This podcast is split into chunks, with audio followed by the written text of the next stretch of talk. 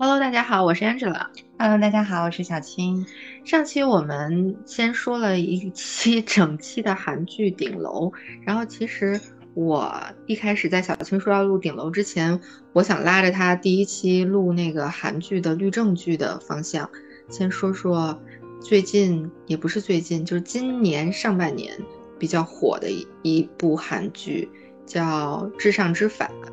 其实直译的话就是法学院这部剧，这部剧就是我知道小青以前，他特别喜欢看 TVB 的一些港剧，港剧的黄金年代确实贡献了很多特别精彩的剧集。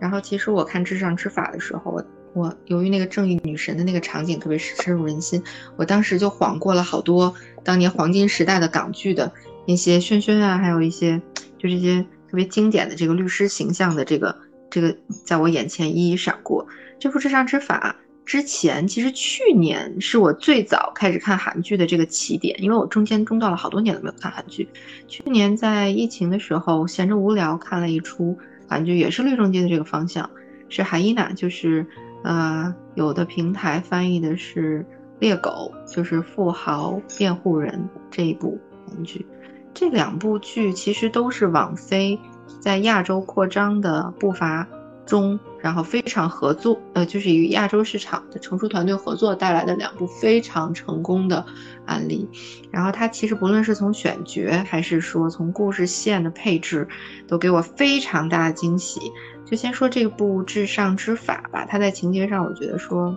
就很很有意思的是，它不是说以上帝的视角啊，它是一个平视的，就是在让你很有参与感的在中间。它基本上每集。每一集哦，它都有合理的反转。就是刚才小青在录上面那一集的时候，就说我可能受不了这个逻辑上任何的特别跳脱的这个，它所有的这个反转和转折都在我的意料之外。但是我一想，就是由于我没有想到，所以他在智商上我觉得受到了碾压。然后，但是我又觉得，哎呀，这好像是编剧非常高段位的地方，就是他不出格，但是出奇，所以这个是非常神奇的。因为他在台词方面，我觉得可能是字幕组或者相关的翻译的小伙伴们、人员们做了非常好的汉化的工作。他的首尾呼应的台词也非常感人。他第一集的开篇就说：“法律究竟是不是正义的？”然后最后的那个 ending 的那个最后的大结局就是学法律的瞬间，法律必须是正义的。就是法律不健全的法律是不健全的正义，但是教授法律的那一刻，法律必须是健全的。然后学习法律的那一刻，法律也必须是健全的。然后最爆燃的那句话就是：法律必须是正义的，因为不正义的法律是最残忍的暴力。我觉得字幕组翻译的真是非常的好。然后他刻刻画了一个非常热血的法学院老师跟学生的群像，就很感人，就实现了一个可以营造氛围下的最好的那种让你对这个职业的那个热切的那个渴望。这是一种我觉得对职业剧类型剧来说最高的褒奖。然后，如果要是看了的小伙伴听到这儿，然后可能就会认同我这个话，就是杨教授应该是我们理想中的教授的样子，因为他不会因为学生的贫富啦，或者出身啦，或者家境，或者是能不能给他带来利益就怎么样。所有靠近他的学生，不管以什么原因靠近杨教授的，他们都得到了他的教诲或者说启迪。这我觉得就是孔子说的那个。就是说，老师啊，应该教师做到有教无类。然后我好多年都没有在真实人的身上 看到了，在我们的影视剧中，就是实现这种主旋律的教师题材，往往就是有点儿，嗯，过于高大上了，不接地气，又缺少一种专业主义背书的那种让你羡慕起来那个感觉。但是他这这个剧里面，这个杨教授的这个形象，就是非常好的一个，让我觉得非常理想主义的一个。老师的形象很罕见，但是我觉得他之所以能这么受欢迎，这部剧应该跟这个演员塑造的这个成功角色有很大的关系。哎，不知道小青有没有就是看过近些年的韩剧或者是相关的律政剧，有没有给你留下很深刻的角色的印象？哇，终于到我了，说太开心了，简直一口气。我刚才在听安特老师的时候呢，我就。几次试图插入，就是我其实只想说一句：说现在有没有看过《智商之法》和 Angela 一样高智商的人？在听他聊这个影评呢？没有讲的特别好，就是其实我觉得可以泛泛的说一些带有法律元素的吧，法律元素的剧吧，像这种就是像你说的，可能制作班底是非常的专业的，然后他对于整个故事的结构也是很讲究的。这个剧坦白说，我们看完我也就看了一集左右，所以好像不太。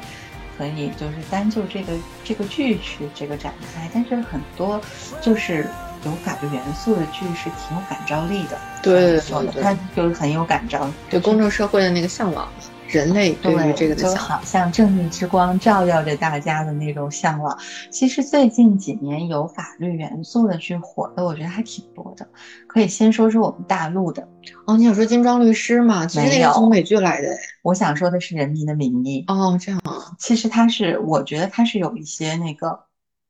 法律的元素的，因为其实韩国我不了解，韩国应该也是一个英美法系的一个国家吧。韩国，啊，反正香港是哈，他们是这个我们一国两制嘛，那香港也是在实行这个英美的这种法系，我们是大陆的这个法系，所以而且由于我们的这个国家的体制的关系，所以我们其实更多的时候是，呃，很多的怎么说，它更多的时候，比如说像呃法院啊、检察院，我们强调它作为国家机关的一种职能。是可以这么说吧，嗯，所以当就是其实在我看来，比如说《人民的名义》，它是说了讲了好多我们的这个公检法系统的一些运作上面的一些事情。对，其实我觉得当年的之所以就是这部剧在嗯这么受欢迎，就是以前我们很少以这种视角、这种叙事的方式给大家呈现我们国内的这个。行业吧，可以说是对这个业内的这这些事情，我们以前都可能过于说教了。就像这种这种以这种有各个人物塑造的方式来讲，我们做的事情有多么好，这种其实更深入人心这种表达方式，以前我们做的比较少。但确实说老实话，美剧做的非常好。但是在美剧之前，我觉得港剧其实做的也还不错。然后现在韩剧呢，因为我中断了好多年啊，我从去年才开始看，就是从那个猎狗，就刚才说的，韩一娜从去年开始才开始看，我简直就是出一个震惊，我就想说这个也太厉害了吧，这个韩剧都已经变成这样了。所以我从去年到今年陆陆续续看了，但我切入点就是从韩国的律政剧开始。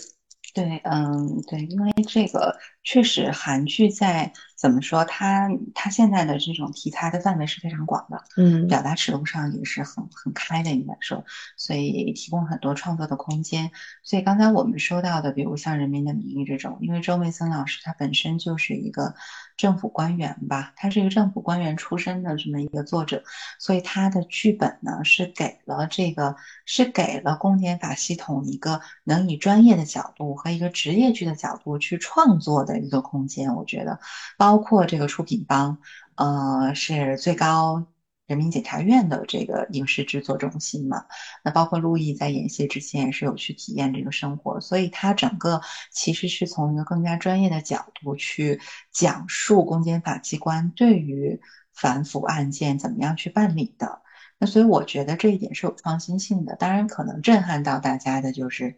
侯勇老师的这种是吧？面壁思过，当时有个词儿，这个整个整个墙都是这个人民币嘛，然后这个床上铺的都是人民币啊，这种啊，和那几年的这个强力反腐可能给大家的这种嗯印象或者说，对它其实呼应了当时我们社会的那个现实，而且呼应的程度都出乎我们的预料，因为它其实算是一种非常大胆的方式，出乎我们以前的那个。电视剧的那个嗯套路也好，它跳脱套路了，已经是吧？非常的逼近真实。其实说到像这种程度，像《人民的名义》这种剧，其实美剧有更更类似它的剧，就好多好多年前有一个特别老的美剧，我我说了可能就暴露年龄了。当年我从英国上学回来啊，我在当时背了全套的那个。好像是台湾地区翻译叫叫白宫西厢吧，West Wing 那个全套 DVD 回来。哦，当年我看这部剧的时候，年纪比现在小多了，但是就觉得把主旋律剧拍成这么接地气，每一个人物都非常的饱满，就是出乎我当年的这个一个一个一个十几岁、二十几岁的人的呃意料之中。就是他每一个人，包括配角，他的故事线都非常的清晰以及必要存在合理。有的时候我们的情节就忽视了配角，他可能就作为一个气氛组上线，然后为了呼应主角。但是像我刚才开篇说，我们为什么就是我一开始说我们要从至上之法开始聊，就这一部每一个配角的故事线都跟主故事线完全可以一。一贯到底，就是他对十六集，而且他这个故事不是说有很多个分的支离破碎的故事啊，就像美剧有的时候是一集一集的单元剧可以单独，它是真的逻辑非常顺畅的，每一个人物都可以逐个展开，就是像一串葡萄，它没有一串是干瘪的，就是日本那种高级水果店里卖那种阳光葡萄，就是每一个颗粒它之所以卖那么贵，一粒坏的都没有不说，而且它每一粒都非常之饱满。就是出乎我一个观看者的预料，因为我见惯的都是可能配角就是可以快进，尤其像好多中国现在的视频网站都可以选定哪几个主角，你只看他的戏。但我真的觉得韩剧《至上之法》今年的这部网飞韩国合作的这部剧，没有可以跳跃的部分，而且你只要少看了几分钟或者是十分钟吧，你要往回倒，你要把这个情节补起来，就是好到这种程度，真的很少见。对，所以其实一种，我觉得像刚才，如果我们摊开来说的话，像至上之法这种，可能更侧重于是法庭辩论的这个层面的这种紧张感和刺激感。如果说它从元素上来说，那还有很多的可能律政剧侧重的是这种悬疑的因素，可以这么说。比如说 TAB 的好多，其实更多的时候，我觉得它更像是一个呃罪案题材或者侦案侦探题材的剧吧。其实它不是侧重于去说展现这个法律的正义之光，更多的可能是去叙述法律对于人的日常的这种影响啊，这种有趣的故事啊，比如说我们之前看到的这种一号皇庭啊，啊，包括法外风云啊，呃，但是我觉得其实 TVB 和嗯韩剧的一些差别拍出来的感受，我觉得 TVB 更多的是一种职场的展示。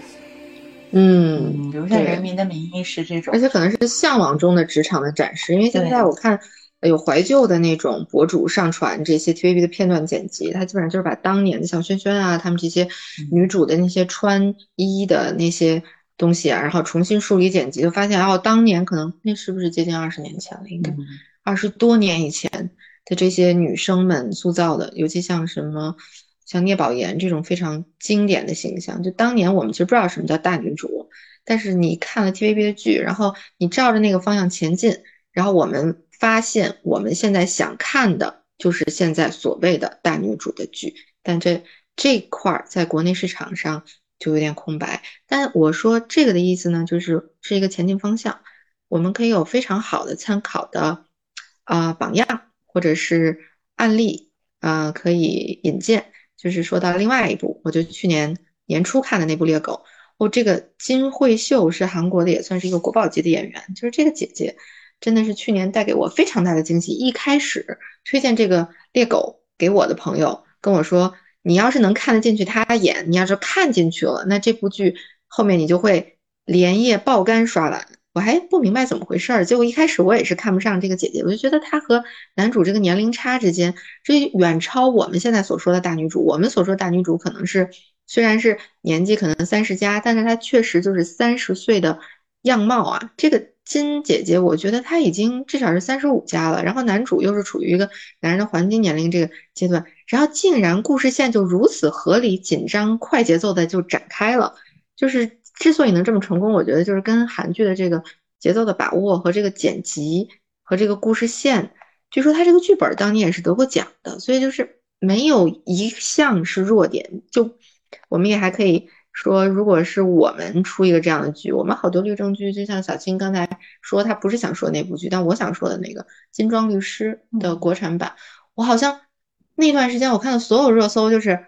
女主。男主的各种衣服就是什么几件套西装啦，然后女主穿了一个裹身裙啦，这样。但真正的我认为的职业剧的内核，它是让你对这个职业产生的那个向往，它怎么达到？你对于那个的向往，就是可能让现在的孩子看完这个剧，马上在备战高考的时候就非常热血的开始刷题了，那是这部剧的，就是带给人的正向的一个一个发展。但是我们好像做不到。但是我看完了去年的《韩伊娜》跟今年的这个《智障之法》之后，我忽然觉得，哎呀，这是是不是？如果我要是再年轻个十岁，没准我还想回法学院去念个书呢，有这种感觉。因为编剧他没有经历过任何一天的职场，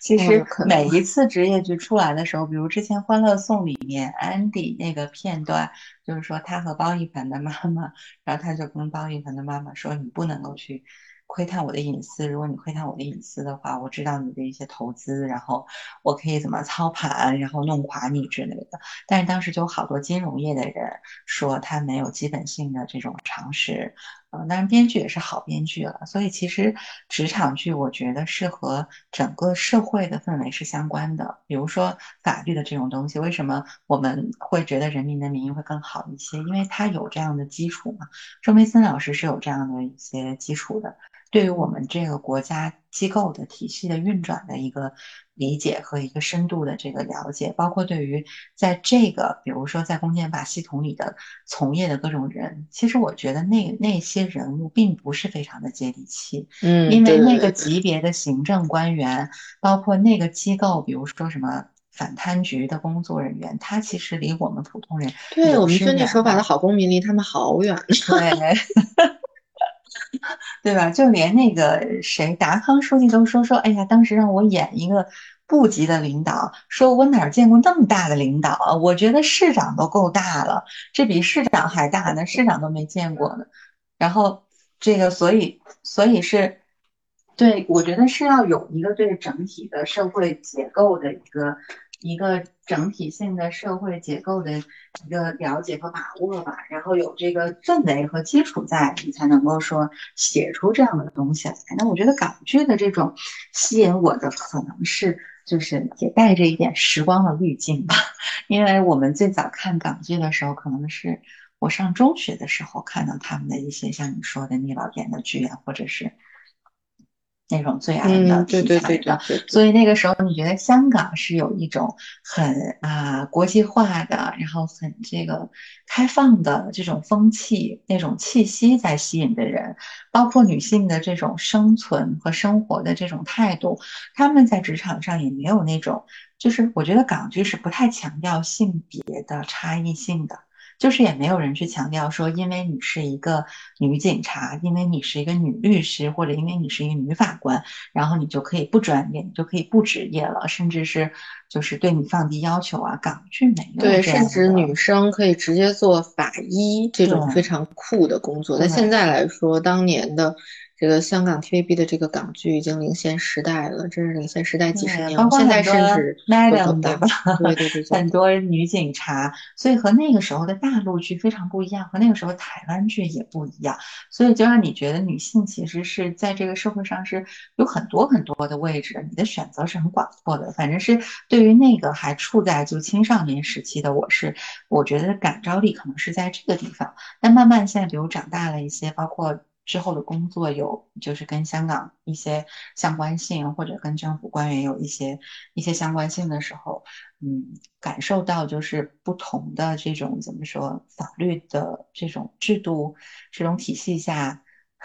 对于社会的一些影响，或者对于人的这种思维方式的影响，就是这个我想说的，就是这个律政剧的这个范畴。就一开始说，我说我其实当年上完学之后从英国回来，我背了全套的那个《West Wing》回来，然后当时行李超重还被罚款，可见当时我是对这个律政剧或者说主旋律这种高大上的题材，就跟我们不一样的差异化的这些。那你为什么没有成为律师呢？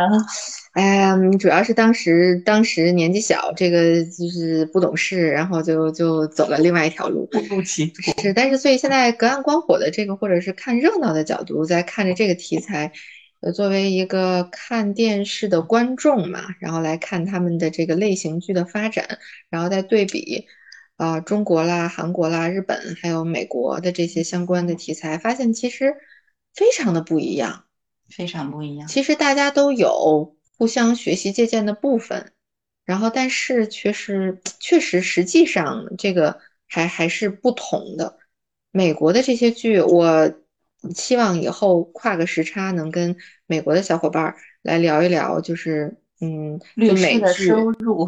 啊，收入不重要，关键是这这个这个这个有我的地方总是可以引 引入八卦，所以收入确实是不一样，也也可以这么说。所以所以你觉得律师真的是高薪职业吗？安哲拉？其实这这这个问题可以过后面几期找找北京的职业律师小伙伴、大美女姐姐们跟我们一起来在线讨讨论一下，就是专业职场人来看这个律政剧的视角，估计跟我们又不一样。然后我是想说，美剧的这个作为先驱的这个导航的这个功能，确实是起到了，但是我觉得我们应该不局限于男主的西装油头和女主的这个高跟鞋之间来探索一下他们之所以能高薪。的这个内核，为什么能成为他的委托人愿意用高薪来委托他来办这些事儿，以及他对于公平正义的这个社会起到哪些良性的作用的这些方面，就除了吃喝穿搭之外，出入高级的场所之外的这些社会意义上辐射的这些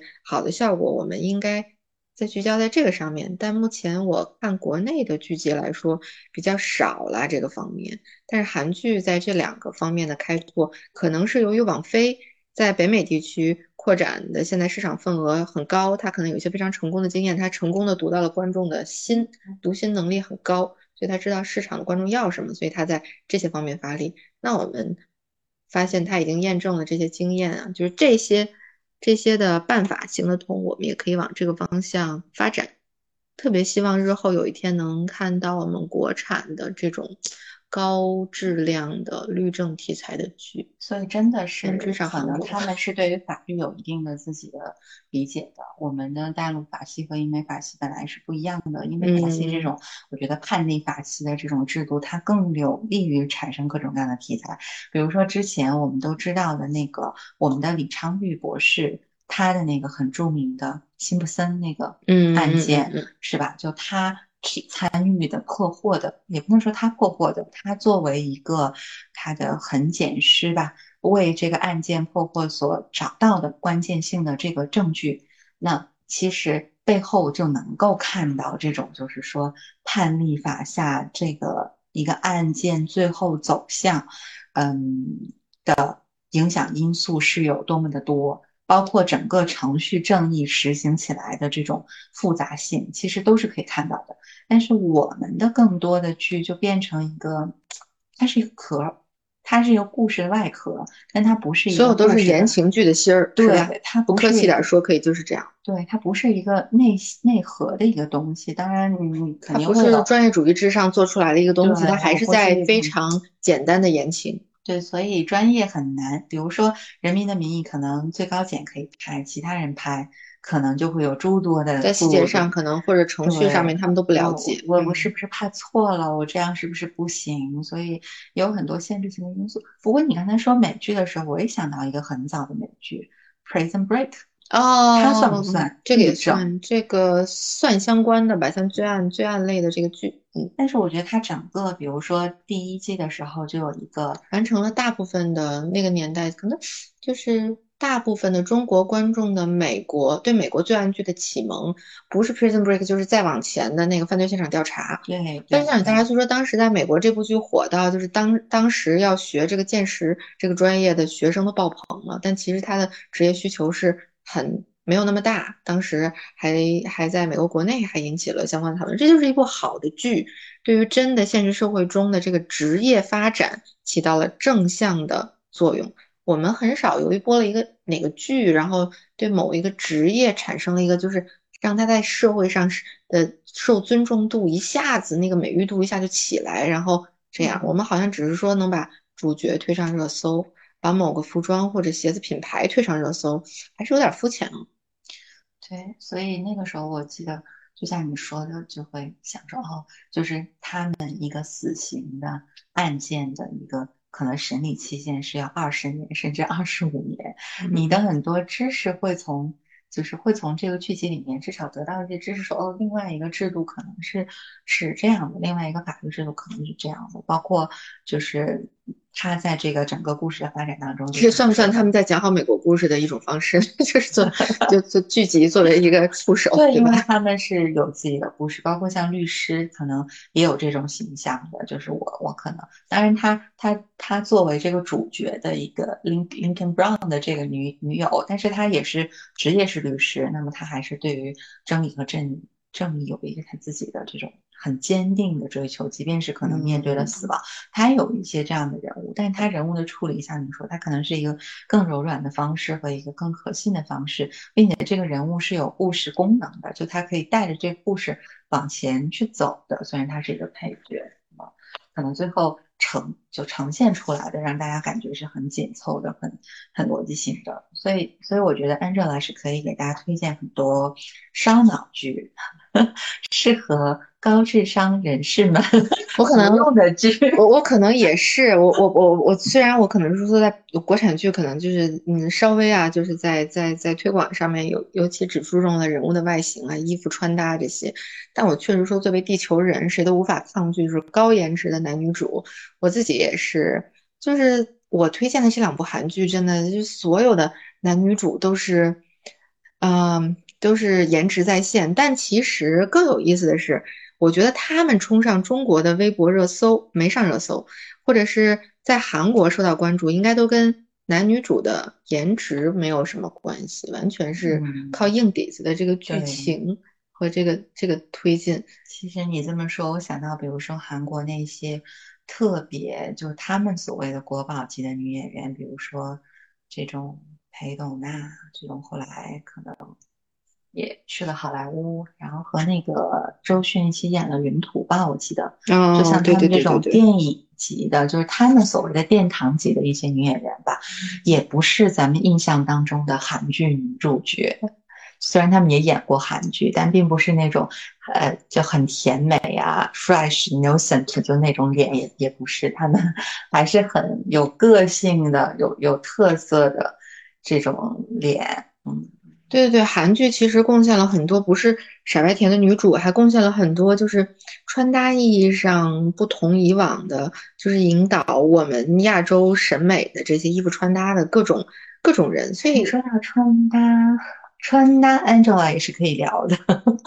对，其实我觉得作为那个潮流的先锋，可能我们接下来几期要请到日本的小伙伴，他可以更多的一些来来跟我们说日本职场的这些相关的就。就包括看场合穿衣服这种，我觉得日本的职场穿搭是特别无聊的。但是我们可以聊很多，就另外的点，比如说为什么有些人永远都不穿短袖，我们可以聊一些这样的点。其实这几年我印象最深的穿搭是迷雾，哦，对对对，迷雾大火起来，就是关于女主角的这个这个这个配饰，就是。包包什么的全都上了热搜，就它整体的那个氛围感，就是这个大女主的人设的形象一下就起来了。对它这个非常烘托气氛，嗯，所以其实对于律政剧来说，可能，嗯，我觉得它的创作要求是不是更高？对，进入门槛很高。就是我们之前上一期说到，就是像狗血剧《顶楼》这样的，就故事线就是比较。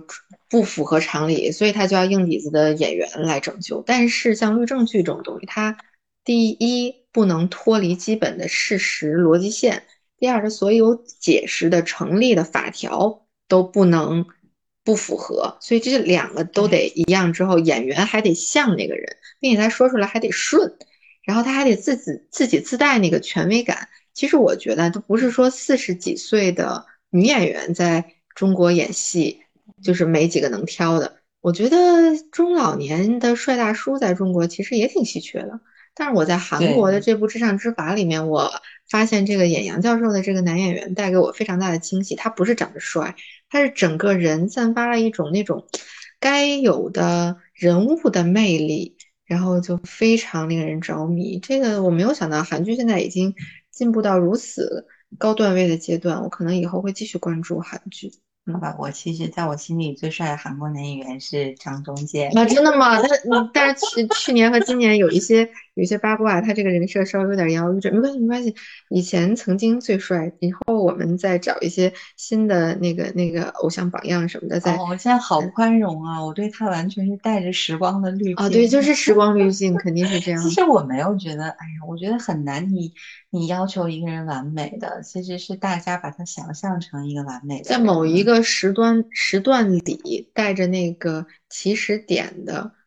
呃，游标卡尺去卡他那一段，可能他是最美或者最帅，其实已经很不容易了，对吧？有些人的求生欲好强。我们我是觉得，因为最近你说到这个，我就想起那个这两天我们国内的一个也算很火的微博热搜。哎，我们两个人蹭热点的意识很强哦，你一定要听到最后。